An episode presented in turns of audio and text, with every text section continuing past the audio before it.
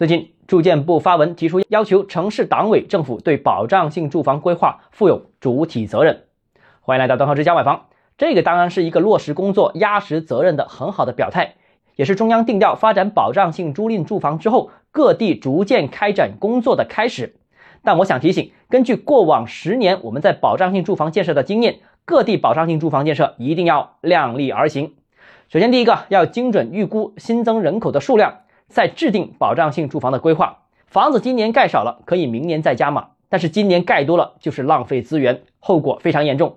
目前呢，三四线城市已经出现住房供应过剩、产能过剩，已经是一个非常突出的问题。目前三四线城市住房供应过剩、产能过剩，已经是一个非常突出的问题，目前比较难解决。第二就是财政支付能力也是关键，必须量力而行，这个不用多解释。另外，我需要提醒的是。画一个大饼，往往会有很多反效果。保障性住房供应量太多，会影响商品房的销售，会影响土地的出让，会影响不动产的估值，而且不合时宜的拉高某些群体的期望值，最后可能会有反噬的效果。第三，保障性住房一定不能太高标准，否则就是腐败的温床，因为你根本不可能安排一堆人天天盯着谁家开豪车住保障性住房，或者业主只是一个二房东。另外，带产权的保障性住房也是绝对不能有的。否则更加腐败，千万不要扯新加坡所谓的祖屋模式，人家什么收入水平，你什么收入水平啊？好，今天节目到这里，如果你个人购房有其他疑问想跟我交流的话，欢迎私信我或者添加我个人微信，账号是交买房六个字拼音首字母小写就是微信号 d h e z j m f。想提高财富管理认知，请关注我，